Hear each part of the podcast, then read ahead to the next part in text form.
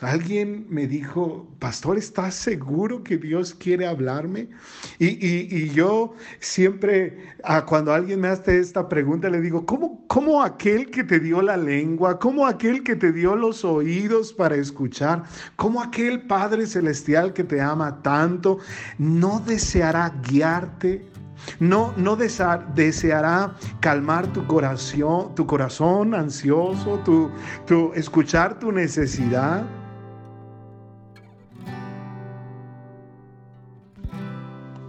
Hola iglesia, muy buenas tardes. Habla el pastor Abraham, espero eh, que te encuentres muy bien. Eh, hoy deseo inspirar tu fe eh, hablando un poco acerca de las palabras de Jesús, justamente cuando Jesús está contando una de las parábolas, específicamente la, la parábola del sembrador en Lucas 8, eh, termina eh, la parábola eh, diciendo una frase que es impresionante. Es una frase que Jesús utilizó en otras ocasiones, pero en esta ocasión Jesús termina la parábola del sembrador diciendo esta frase. Dice, el que tenga oídos para oír, que escuche y que entienda. El que tenga oídos para oír, que escuche y que entienda.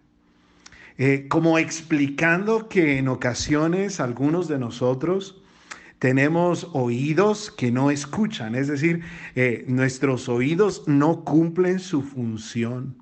Tenemos oídos que no oyen, oídos que, eh, que no escuchan. Y, cuando yo pienso en esto, no, eh, pienso en este breve ejemplo, eh, no sé si alguna vez te ha pasado que alguien, tu esposa, tu esposo, alguno de tus hijos, te está hablando, está contándote algo, pero tú eh, estás pensando en otra cosa, tú estás distraído y esa persona te está hablando, contando algo a lo mejor muy sabroso, te está abriendo su corazón, pero tú no estás prestando atención. Estás pensando en otras cosas, a lo mejor estás preocupado, eh, eh, tu mente está en otro lugar eh, y, y, no sé si te ha pasado esto, aunque su voz es fuerte como de costumbre, aunque su voz siempre está ahí, el mismo tono, ¿verdad? La nube de tus pensamientos impiden que escuches claramente lo que esa persona que te ama y que tú amas pueda comunicarse contigo. Y eso es tener oídos que no oyen. Eso es tener oídos que no escuchan. Ahora, no se comunicará Dios con nosotros. Alguien me dijo, pastor, ¿estás seguro que Dios quiere hablarme?